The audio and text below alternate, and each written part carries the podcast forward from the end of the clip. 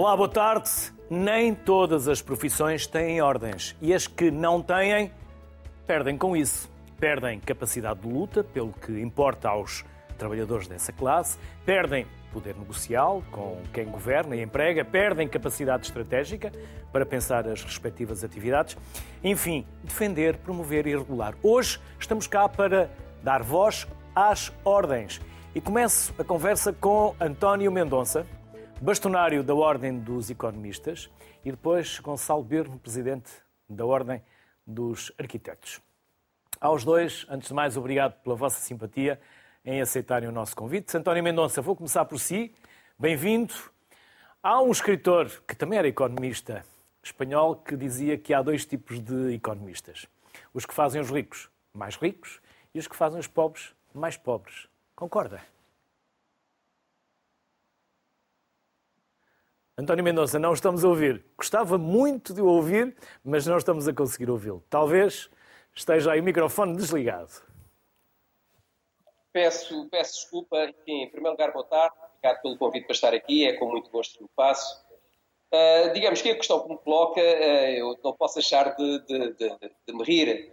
Uh, naturalmente que é uma, enfim, é uma brincadeira com o facto de dos economistas e seguramente que haverá economistas que, eventualmente, com a sua ação, podem contribuir para as duas coisas. Mas digamos que o papel da ordem é, fundamentalmente é mobilizar os economistas no sentido de os responsabilizar perante a sociedade. Portanto, a visão que a ordem dos economistas tem, e penso que todas as ordens têm, é fundamentalmente uma ótica de serviço público. Portanto, prestar um serviço ao país e contribuir, no fundo, não é para que uns fiquem mais ricos e outros mais pobres, mas que a sociedade como um todo possa melhorar, possa crescer, possa evoluir e, naturalmente, individualmente, as pessoas também uh, tirarão uh, benefício, benefício disso. Uh, repare que uma ordem é uma instituição que agrupa um conjunto de profissionais e o que nós queremos é garantir que esses profissionais têm as condições adequadas, têm a exigência, têm o rigor, têm a formação, têm a competência, que podem ser úteis ao país. É? E, portanto, a ordem tem essa função, fundamentalmente, de garantir a qualidade enfim, do, do, serviço que os economistas prestam e, portanto, contribuir, no fundo, em sentido mais amplo para o desenvolvimento do país. Naturalmente, que há aspectos que acabou de referir, enfim, que a Ordem também tem, uh, competências no sentido da regulação da própria profissão, e a regulação é nesse sentido. Não é para impedir que uh, não haja mais economistas, mas, pelo contrário, é para uh, criar as condições para que, de facto, os economistas possam ser reconhecidos na sua, na sua competência e possam exercer a sua atividade com rigor e, como eu disse e repito, possam contribuir para o desenvolvimento do país.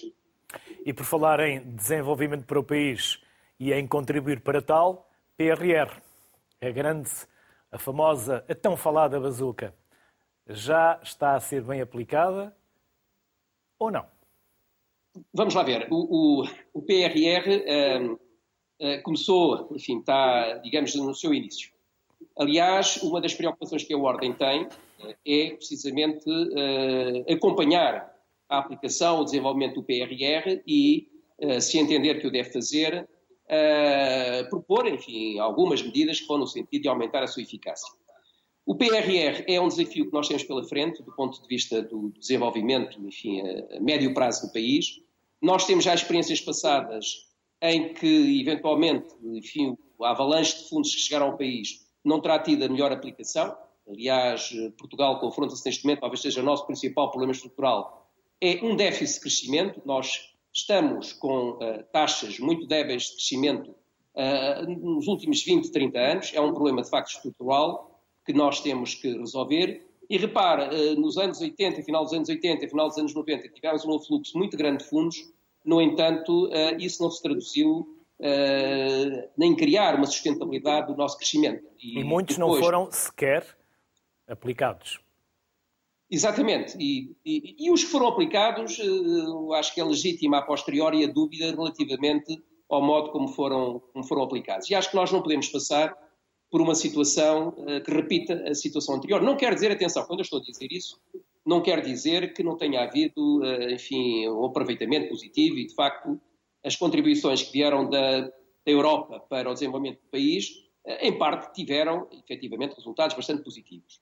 Mas a realidade é que nós tivemos, digamos, a economia fruto de várias circunstâncias, eh, não teve a capacidade de sustentar essa, esses, esses, esses fundos, enfim, todos esses processos, no sentido de garantir, como eu disse, uma sustentabilidade de um processo de crescimento e daí o crescimento medíocre em termos médios que nós temos tido nos últimos anos e que, digamos, de debilidade que se tem vindo a acentuar. E, portanto, nós queremos que o PRR, e não só o PRR, enfim, as verbas que estão ligadas a mais médio prazo vão continuar, designadamente Next Generation, etc., que possam ser efetivamente bem aproveitadas uh, e que a própria Ordem seguramente vai ter um papel uh, positivo no sentido de acompanhar e propor as medidas que considera pertinentes. Mas deixe-me só dizer uma coisa relativamente a isto, é que o país continua a confrontar-se com uh, uma ausência de estratégia, pelo menos uma estratégia explicitada. Repare que todos estes fundos devem ser, não devem ser apenas fundos que vêm e que são aproveitados, e muitas vezes é quem grita mais é quem aproveita os fundos, não deve ser assim. Eh, deve haver a preocupação de inserir esses fundos num contexto mais geral, de uma estratégia de desenvolvimento que tem que ser delineada e que tem que também ser sustentada a prazo. Nós não podemos estar permanentemente a mudar orientações da natureza estratégica. Eu costumo, nas minhas intervenções, chamar a atenção para o novo aeroporto de Lisboa. Há 60 anos que andamos a discutir onde é que vai ficar o novo aeroporto de Lisboa e até agora ainda não o conseguimos construir. Repara, isto é algo que não pode acontecer e, portanto, é fundamental que haja objetivos estratégicos claros e que essas eh, verbas, enfim, que já estão em curso eh, e que, pelos vistos, enfim, começa a haver aqui ou lá alguma dúvida relativamente à sua à eficiência na sua utilização, possam efetivamente ser utilizados para concretizar, digamos, uma estratégia que tem que ser coerente ao longo do tempo. E repare que Portugal precisa também, associado a essa estratégia, de um novo modelo económico de crescimento, coisa que nós não temos tido. Nós temos respondido a estímulos externos, repare-se o turismo. Ainda agora os últimos números, é? Eh, relativamente às perspectivas, às projeções para uh, o crescimento económico do país. Uh, assentam muito na, na, nos efeitos do turismo na recuperação do turismo. É importante, sem dúvida, mas repara que uh, nós não podemos correr risco de estar extremamente dependentes do turismo. Nós temos que ter uma economia diversificada, nós temos que apostar por uma certa reindustrialização, nós temos que apostar por uma certa uh, capacidade, de, vamos lá, uma certa autonomia da nossa própria atividade produtiva para responder a situações de emergência como aquelas que estamos a viver. É? E, portanto, isto tem que ser uma nova orientação, tem que configurar um novo modelo de crescimento assente, de facto, uma orientação estratégica clara. E nós não estamos a dizer nada, ou eu não estou a dizer nada, que a própria Europa não diga relativamente àquilo que deve ser o futuro da Europa e da zona euro em particular. Onde se fala também da necessidade da estratégia, eh, onde se fala de ter uma estratégia para a energia, onde se fala para uma estratégia de reindustrialização da própria Europa, onde se fala de uma estratégia de uma maior autonomia, uh, sem descurar, obviamente, as dinâmicas da globalização, que nós não podemos fechar as portas. É? Nós temos que apostar no desenvolvimento das relações económicas a nível internacional e a globalização, no sentido positivo, deve ser valorizada. António Mendonça, muito obrigado pelos contributos que nos deixou, pela simpatia que teve em aceitar o nosso convite, a si e a todos, à ordem inclusive, as maiores felicidades. Bem-haja e até uma próxima. Muito obrigado. Muito obrigado pelo convite. E obrigado também por esse alerta. Gonçalo Birne é presidente da Ordem dos Arquitetos, já o tinha apresentado há pouco. Estava tentado a perguntar ao Gonçalo Birne se estamos a falar de uma profissão ou de um estado de espírito, mas já que o António Mendonça acabou de nos falar sobre o PRR, podemos começar por aí. Habitação, investimento público, sustentabilidade, por onde entender, Gonçalo? Gonçalo Birne. Então, muito obrigado por este convite. Eu estou aqui uh, um bocado longe. Sim, está-me a ouvir? Sim, sim, sim. sim. Sei que está, que está, está no um, estrangeiro, sim. Eu, eu, estou... Sim, estou em Madrid e, e por vezes uh, há um, uma quebra, mas estou a ouvir bem por enquanto.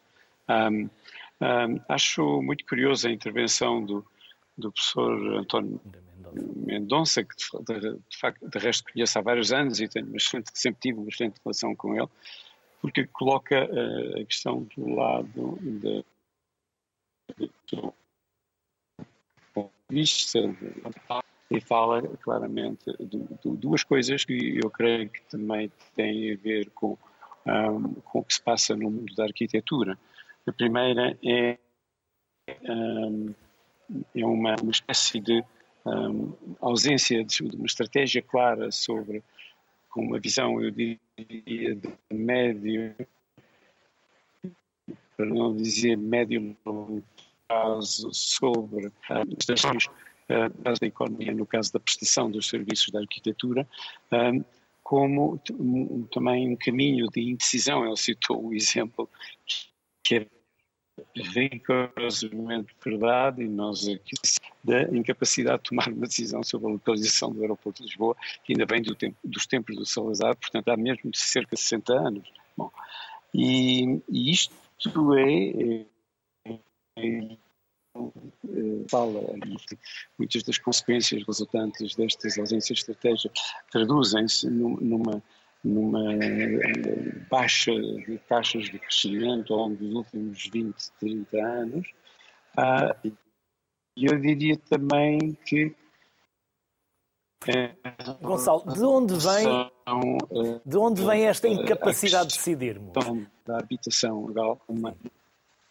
Gonçalo, perguntava de onde vem esta é incapacidade enorme de decidir?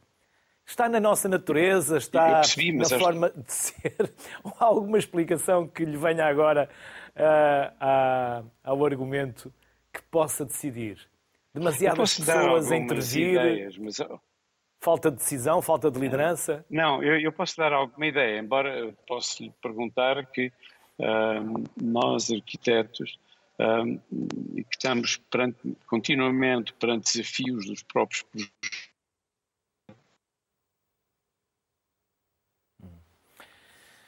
Já percebemos, todos estamos com algumas dificuldades em, em, em ouvi-lo. Gonçalo, vamos fazer o seguinte: nós estamos com algumas dificuldades em, em ah, conseguir ah, ouvi-lo. Por isso é que eu há pouco interrompi o seu raciocínio, porque na verdade não o estávamos a ouvir, foi só para tentar estabelecer aqui algum ah. diálogo. Vamos uh, a um próximo convidado, vamos restabelecer a, a ligação consigo e voltamos já à conversa. Concorda?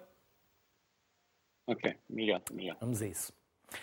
A ordem não é alfabética, é aleatória. Calhou agora falarmos eh, mais cedo do que estava previsto com o Fernando de Almeida Santos, que é bastonário da Ordem dos Engenheiros. Depois a seguir teremos Miguel Pavão, que é bastonário da Ordem dos Médicos Dentistas. Aos dois, Fernando Almeida Santos, começo por si. Vamos uh, falar da vossa ordem, do papel que os engenheiros desempenham. Podemos começar por onde entender. Fernando. Muito obrigado.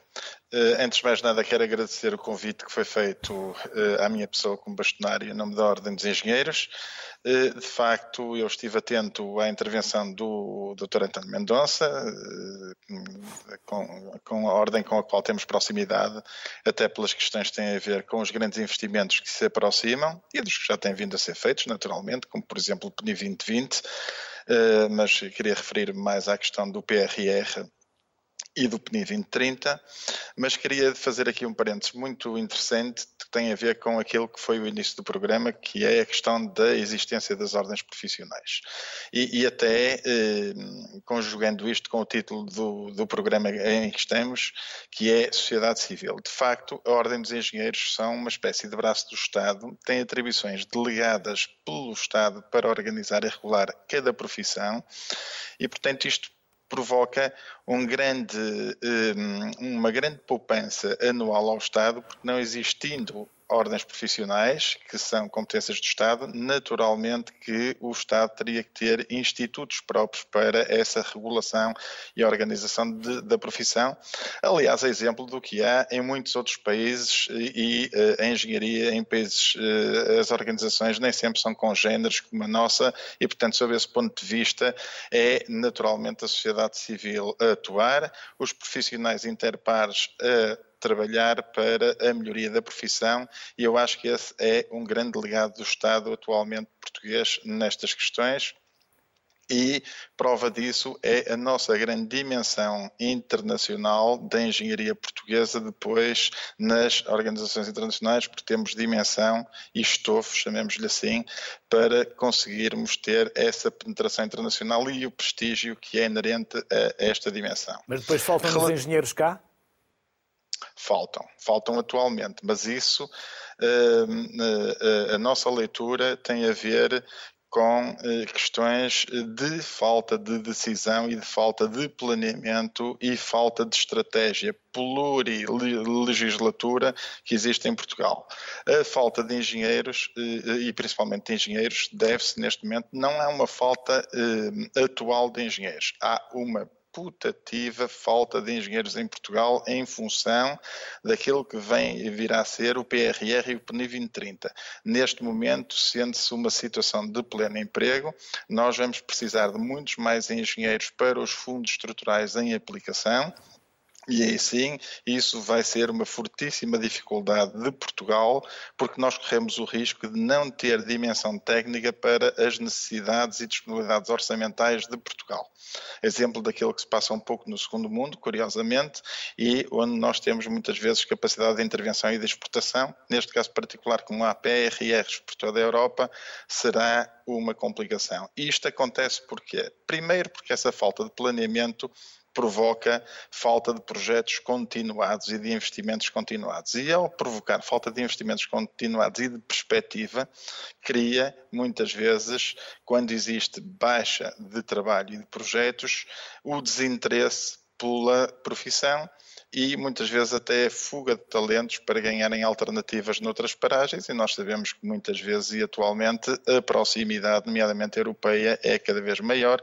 Nós se calhar demoramos menos tempo a chegar de Lisboa a Berlim do que do Porto ao Algarve em termos de logística imediata, neste momento, embora sejam eh, ambos próximos.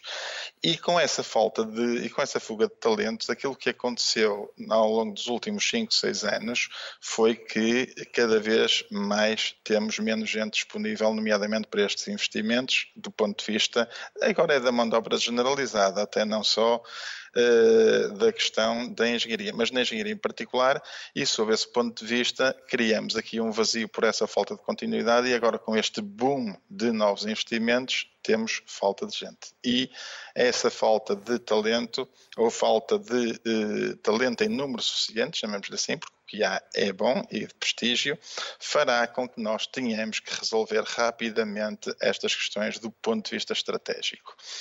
Uh, a questão da mobilidade transnacional das empresas portuguesas que conseguem importar mão de obra de uh, locais onde já trabalham no estrangeiro ou, ou políticas de imigração que inclusivamente devem ser ponderadas para o combate ao déficit demográfico que se está cada vez mais a acentuar em Portugal, são situações que claramente a nós, na Ordem dos Engenheiros, nos preocupam, obviamente, e acho que devem preocupar Portugal. Nós temos disponíveis para ajudar à procura de soluções, certamente, mas claramente nós não temos gente suficiente neste momento para acudir a todas as necessidades de Portugal, nós eh, eh, em Portugal, e sob esse ponto de vista temos que escolher. Os que cá, os que cá temos têm que ser claramente os líderes e depois temos que complementar ou teremos que complementar com a tal importação, seja regresso da diáspora, seja mobilidade transnacional, essas competências para que nós possamos crescer,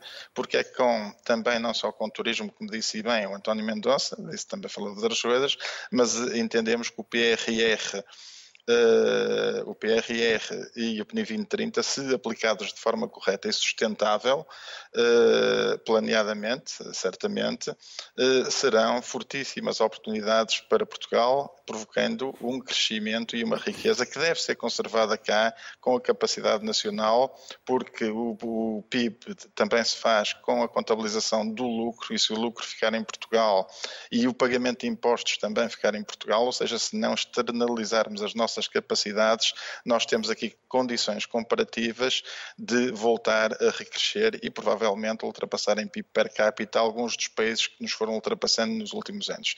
Esta é a nossa grande preocupação, mas para isso temos que eh, ter mãos à obra todos, todos em conjunto. Só uma última nota relativamente ao exemplo do aeroporto, que aqui também foi falado, claramente Uh, acho que se Portugal se quiser colocar como um hub como uma, com uma dimensão internacional que consiga congregar uma transição entre a Europa, a América e a África, nós não podemos ter eh, remendos, chamemos-lhe assim entre aspas, temos que ter claramente uma grande aposta no aeroporto nacional, obviamente na zona de Lisboa, e portanto mais importante que eh, mais importante que andar a discutir a localização do aeroporto é que aeroporto queremos para Portugal.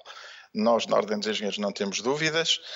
A aposta tem que ser em Portugal e, sob esse ponto de vista, acho que já estamos extremamente atrasados, não só já devia estar em construção, pelo menos em projeto, ainda andamos a discutir aquilo que se discutia há cerca de 10, 15, 20, 30 anos. Ou seja, estamos, estamos no passado, estamos no século XX e nós temos de trazer Portugal para o século XXI em muitas decisões.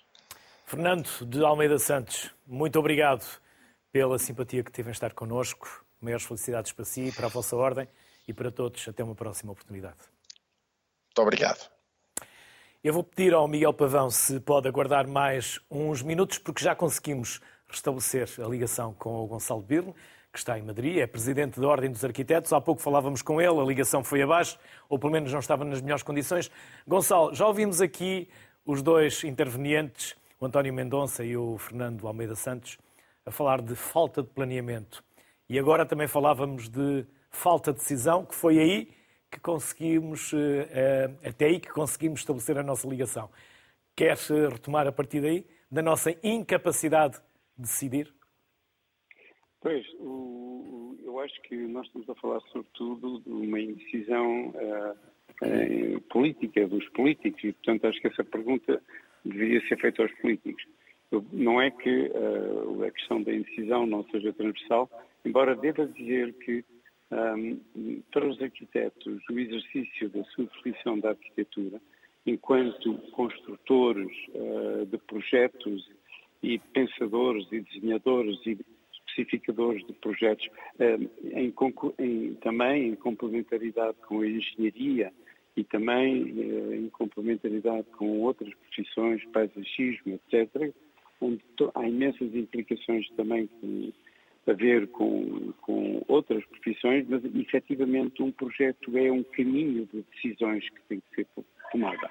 E um projeto, um projeto constrói-se precisamente por uma progressão de decisões que são tomadas. Portanto, o arquiteto, nesse aspecto, tem que ter não só uma capacidade de decidir, como tem que ter uma visão estratégica sobre as decisões que vai tomando. Há, é, é clássico também do pensamento arquitetónico definir essas estratégias. depois, na sua aplicação também, devo dizer, eh, sobretudo em termos de planeamento, em termos o planeamento que tem que prever ações a 5, às vezes a 10 anos, tem que definir estratégias para a sua aplicação. E, portanto, eh, eh, definir estratégias sobre o território, que há, claro que são, implicam decisões também de estratégias económicas, mas a verdade é que a, a indecisão, eu diria, uma certa, isso não só fragiliza a governança, fragiliza a, a governação, a indecisão, como também, uh, efetivamente, não deixa uh, construir uma convergência de, de, de, decisões também das profissões e dos conhecimentos ao longo do tempo. A estratégia e o sistema das decisões têm que jogar-se em campos de convergência possíveis para depois, obviamente, se estruturarem como um planeamento, um planeamento que seja fiável e que seja aplicável. Não que esse planeamento não possa, ao longo do tempo também, ir sofrendo pequenas retificações, ajustes, adaptações, até para melhorar a sua, a sua, um, o seu efeito sobre o território real, isso é, faz parte, é tem a ver com a gestão, chama-se isso, gerir o planeamento, e isso é, é, muito importante, porque às vezes há retificações a fazer. Mas, sem haver uma cadeia de decisão e uma estratégia, de facto, é, é difícil. Não? Saber pensar em tempos longos, em tempos médios, em tempos longos, tem sido, de facto, um, um, uma área em que tem havido um déficit muito grande também no nosso país, ok? Gonçalo Birne, agora sim, conseguimos ouvi-lo melhor. Quero ah. agradecer-lhe a simpatia e pedir desculpa, obviamente, por esta dificuldade na comunicação, a internet tem destas coisas. Bem-haja, saúde, felicidades para si e para todos. Obrigado, Gonçalo Birno. Muito obrigado, muito obrigado. Miguel Pavão, bastonário da Ordem dos Médicos Dentistas, que há pouco já apresentei, também já está aqui connosco. Miguel, dizem que uma vida melhor começa com um bom sorriso. Calculo que concorde. Indiscutivelmente, só poderia concordar.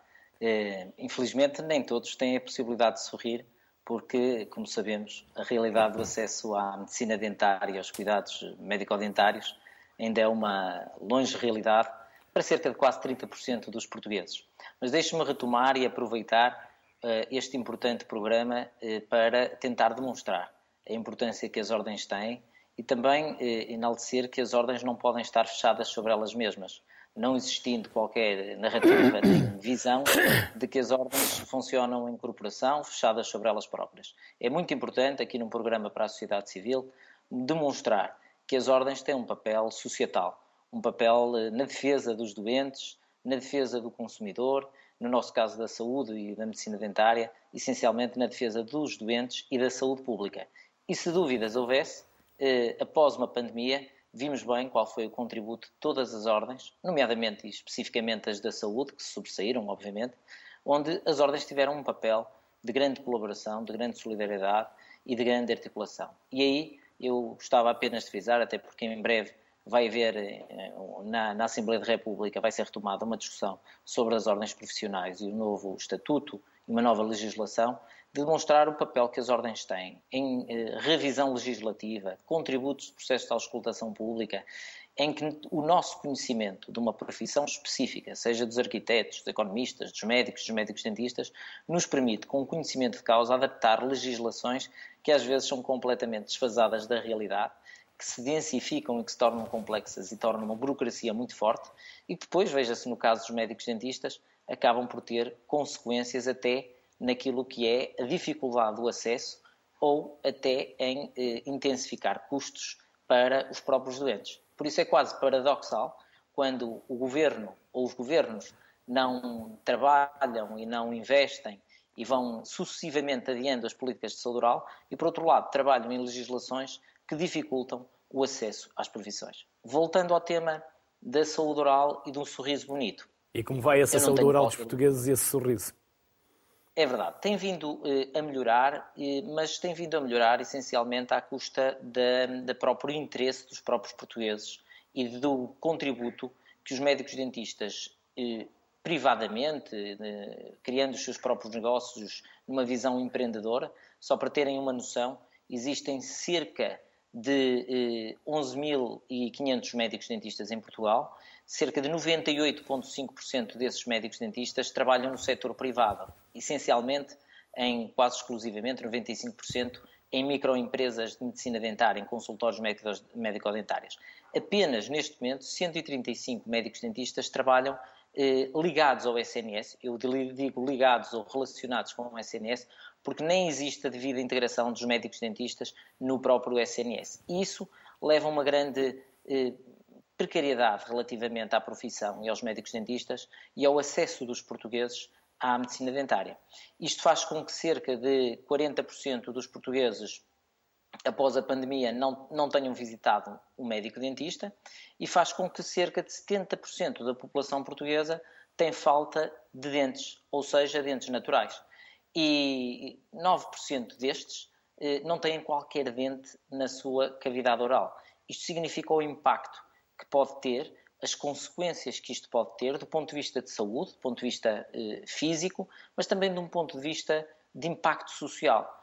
Alguém que não tem qualquer dente na sua boca é alguém que está condenado, a, diria, a contextos socioeconómicos mais desfavoráveis, ao desemprego, a uma autoestima mais baixa e, nesse sentido, há que ter uma noção e uma evolução relativamente à saúde oral, não só numa perspectiva médica, que é fundamental, até porque sabemos que a medicina dentária e muitas patologias orais têm consequências a nível geral. Dou, por exemplo, uma simples comparação entre a doença periodontal, que é a doença das gengivas e dos tecidos que suportam os dentes, e a doença, eh, os diabetes.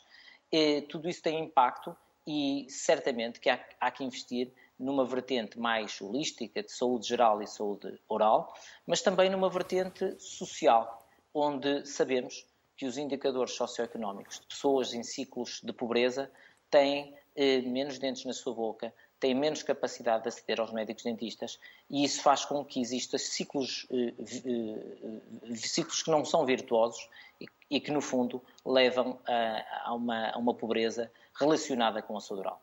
Eu acho que este contexto é muito importante, que a Ordem dos Médicos Dentistas e a própria sociedade civil eh, se vá manifestando eh, para um melhor acesso em termos de políticas de saúde oral. Porque, como nós sabemos, as políticas de saúde oral têm sido sucessivamente eh, adiadas e continuamente eh, são negligenciadas. Continuamos a ter políticas em termos de saúde oral eh, negligenciadas, onde o investimento em saúde oral é, diria, eh, muito reduzido.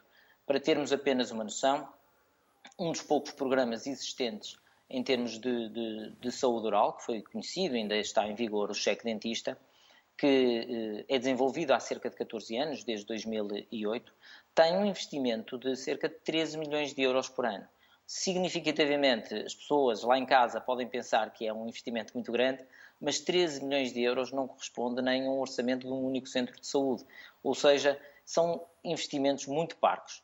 E, mais uma vez, o contributo da, das ordens é fundamental em mostrar dados, em evidência e também apontar soluções. E a Ordem dos Médicos Dentistas tentou e está a tentar, juntamente com o Ministério da Saúde, fazer com que exista mais investimento em saúde oral, com uma ideia muito simples.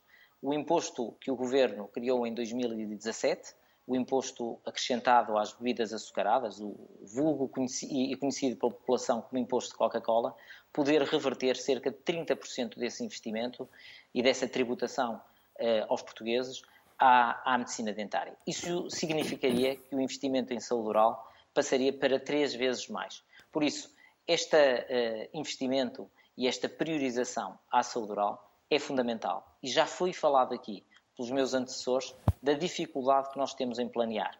E nós sabemos na área médica e muito na medicina dentária que prevenir é sem dúvida o melhor remédio e planear é sem dúvida, eu diria que é a única solução. Por isso falta-nos planear, falta que os governos acreditem neste trabalho de colaboração com as ordens e, acima de tudo, termos uma visão e uma estratégia a médio e largo prazo para que realmente possamos reverter esta situação de, de, de, medicina dentária puramente e completamente negligenciada e fazer como acabou de lhe dizer, que é, é fundamental que os portugueses tenham direito a sorrir. Miguel Pavão, obrigado, que assim seja. Até uma próxima. Felicidades para si e para todos. E obrigado por ter vindo à Sociedade Civil. E, e, sempre a sorrir. Muito obrigado. Sempre a sorrir. Seguimos à conversa com mais convidados. Francisco Miranda Rodrigues é bastonário da Ordem dos Psicólogos, e Virgílio Macedo, bastonário da Ordem dos Revisores Oficiais de Contas.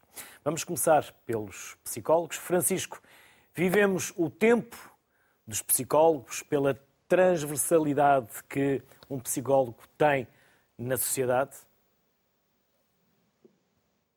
Uh, vivemos como nunca, eu julgo que sim. Antes de mais, muito obrigado pelo convite e, e, as minhas desculpas também pelas condições em que estou a falar com, convosco, mas estou em trânsito no aeroporto e, portanto, não é de facto a, a, melhor situação.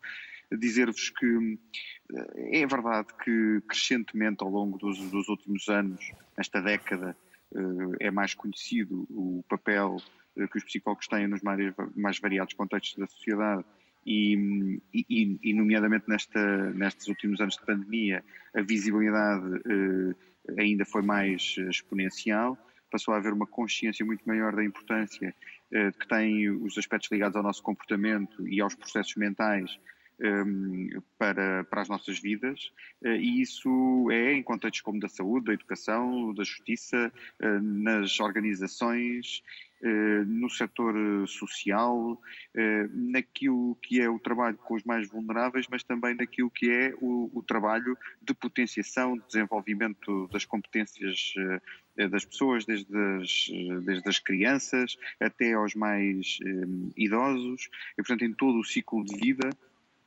e isso tornou-se cada vez mais evidente. existem em Portugal cerca de 25 mil psicólogos e psicólogas, em várias áreas de, de especialidade O país tem 31 escolas de psicologia e forma, portanto, mais de 1.200 possíveis futuros profissionais por ano, que entram em larga medida na ordem dos psicólogos todos os anos. Nós organizamos uh, cerca de 1.000, 1.100 uh, anos profissionais júnior, ou estágios profissionais, como queiram chamar, uh, de admissão à ordem. não temos propriamente números cláusulos nem nada do género, mas a partir do momento em que existe trabalho os, os, psicólogos e as psicólogas iniciam esse trajeto e felizmente também neste momento, como nunca, uh, a situação do ponto de vista de oportunidades de trabalho uh, melhorou imenso uh, e estamos neste momento com níveis de empregabilidade muitíssimo elevados, acima daquilo que são os indicadores nacionais globais, o que nos satisfaz, por um lado.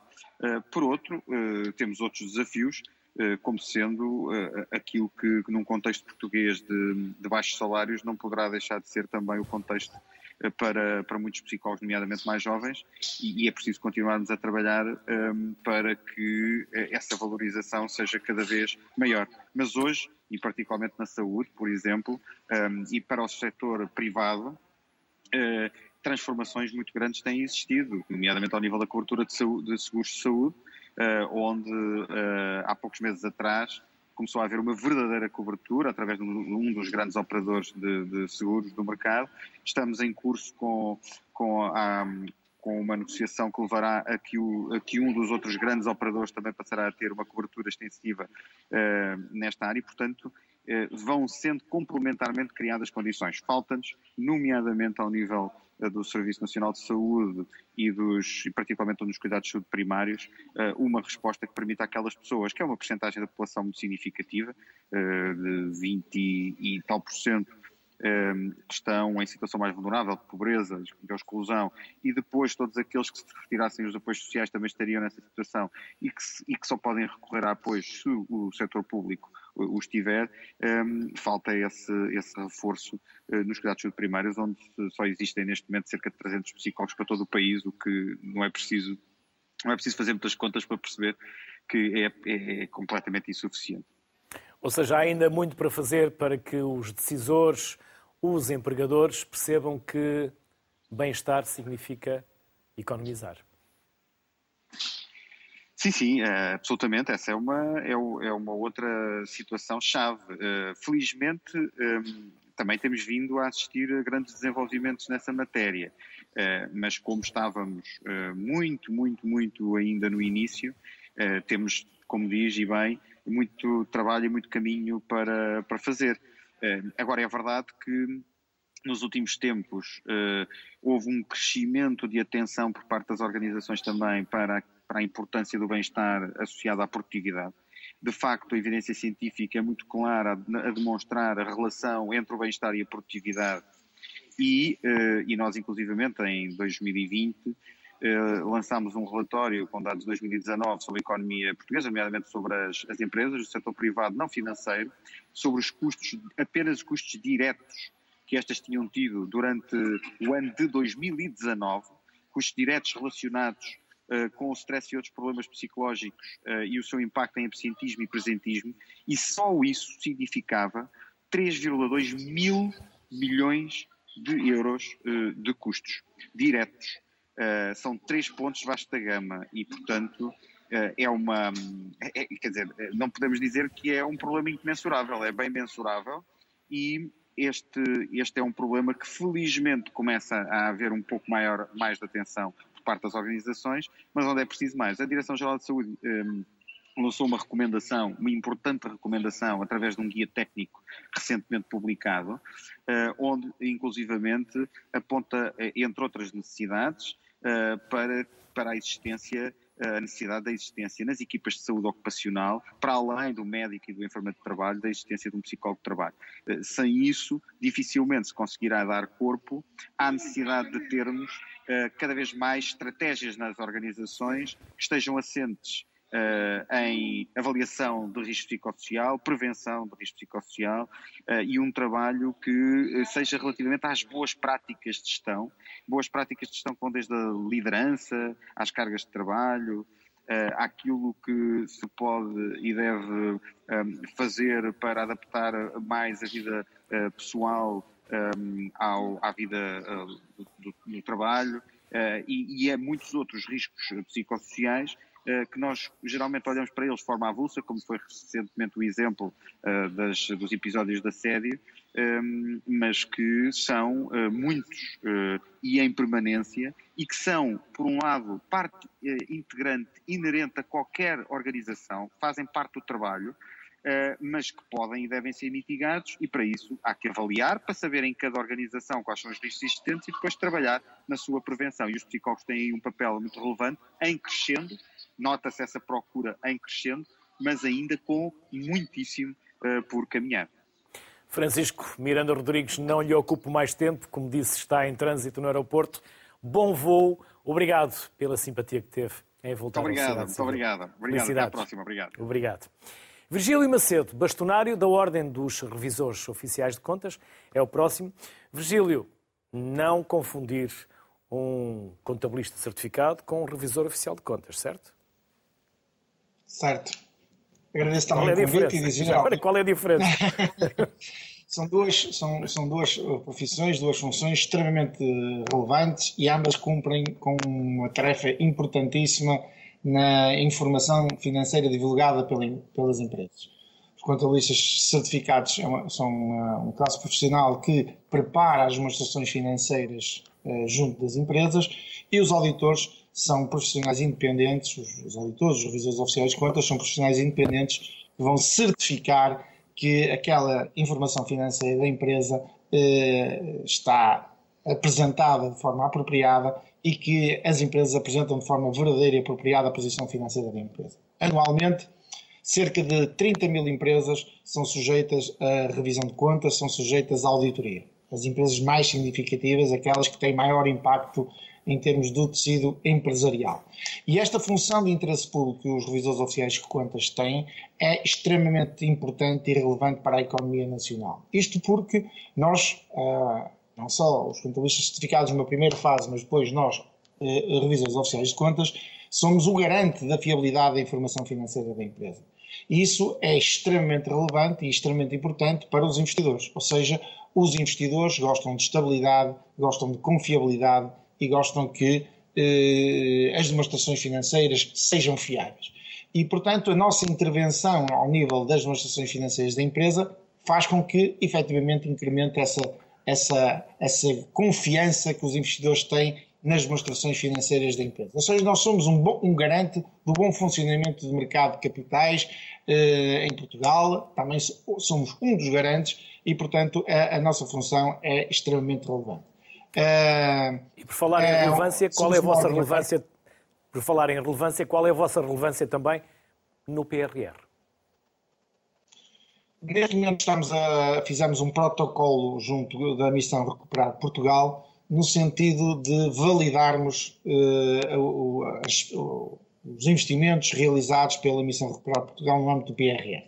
Ainda estamos a discutir a, a forma como vamos validar as métricas, as métricas e os objetivos a atingir por parte dos diversos investimentos, mas penso que uh, a concretizar-se esse protocolo, que eu julgo que é possível se concretizar, eh, será mais um fator de confiança que todos nós contribuintes poderemos ter de que a execução do PRR está a ser realizada de forma apropriada e com o mínimo de desvios possíveis, eh, ou seja, o objetivo é não haver nenhum desvio na sua execução.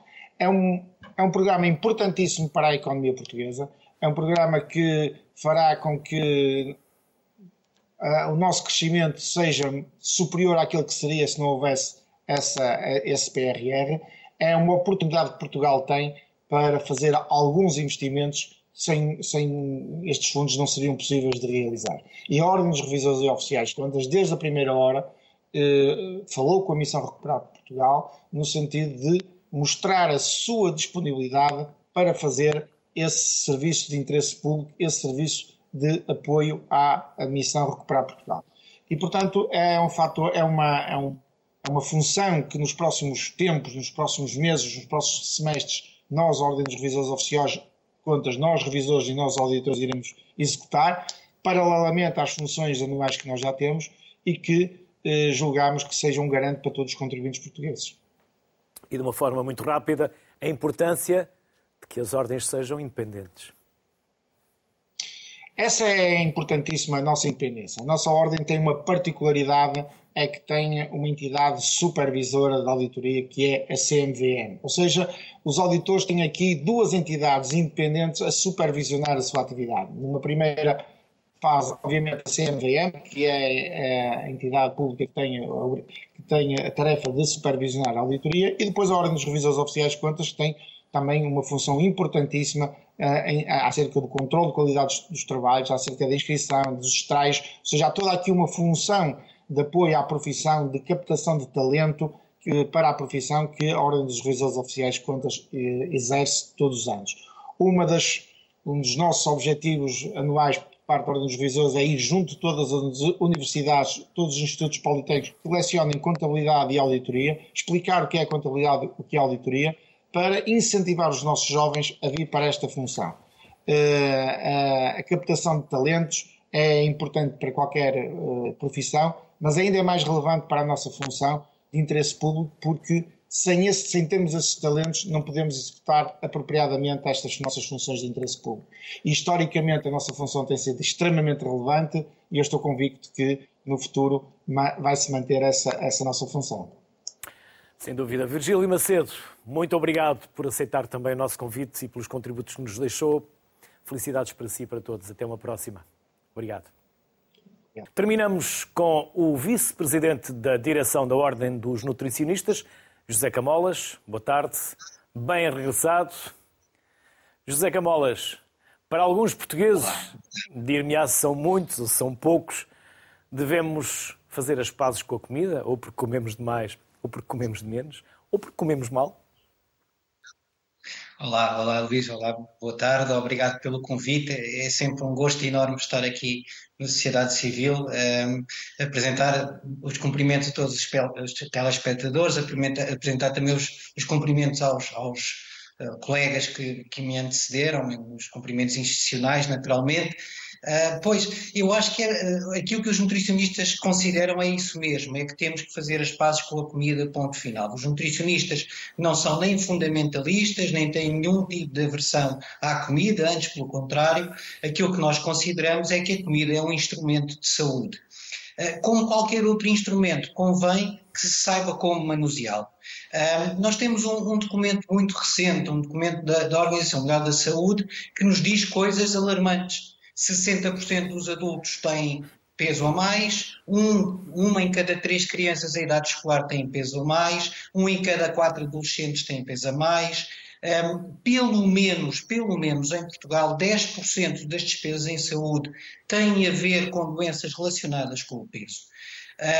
É claro que nós, dentro, no meio deste, deste, deste cenário que parece relativamente dantesco, temos uma outra boa notícia. Por exemplo, aparentemente o excesso de peso diminuiu um pouco nas, nas crianças portuguesas. Mas esta, esta, redução é uma redução relativamente tenue e este mesmo relatório que citava diz-nos que nenhum país até este momento conseguiu uh, cumprir aquilo que eram os objetivos para breve de redução ou pelo menos de mitigação daquilo que é a obesidade uh, no, nas suas áreas. E, portanto, isto é um, é um problema absolutamente uh, preocupante, absolutamente que, que, exige aquilo que já ouvi hoje aqui falar, planeamento, investimento na prevenção. Eu acrescentaria, exige estratégia, exige estratégia intersetorial, é preciso todos os atores do setor alimentar conversar e trabalharem em conjunto, e os nutricionistas estão a todos esses níveis, e é bom, e é bom dizê-lo, e é preciso também as tais estratégias interministeriais, aquele conceito da saúde em todas as políticas, eu diria alimentação em todas as políticas, alimentação saudável um, e promotora de saúde. José Camolas, quando eu digo a alguém que 60% dos portugueses está obeso ou está em estado de pré-obesidade, que foi aquilo que disse há pouco, as pessoas assustam-se e ficam admiradas.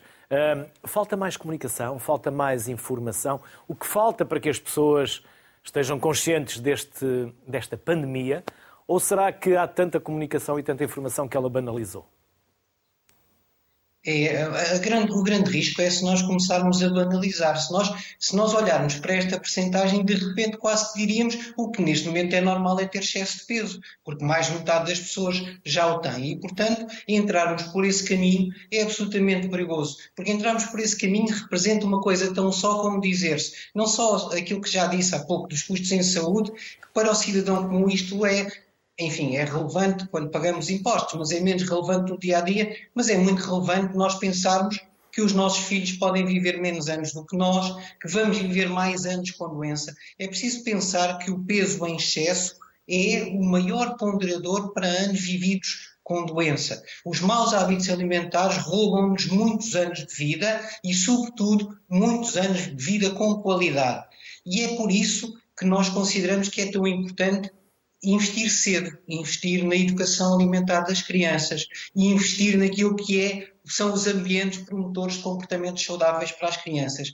E é também por isso que estivemos ao lado de medidas que, que enfim, na aparência seriam um pouco polémicas, como por exemplo regular aquilo que se pode vender nas escolas, nos bufetes, nas máquinas de venda automática, nos próprios, nos próprios refeitórios escolares.